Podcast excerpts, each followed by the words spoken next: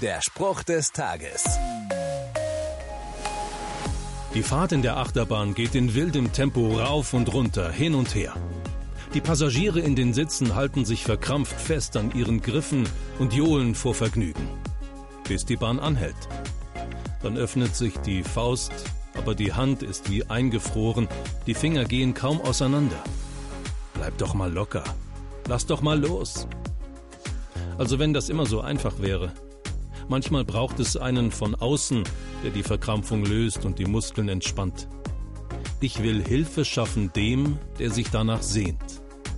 So sagt es Gott über sich selbst in der Bibel. Gott ist aktiv. Er guckt nicht nur von außen zu. Er hat schon das Pflegeöl in der Hand und das Ruhekissen unterm Arm. Der Spruch des Tages steht in der Bibel. Bibellesen auf bibleserver.com.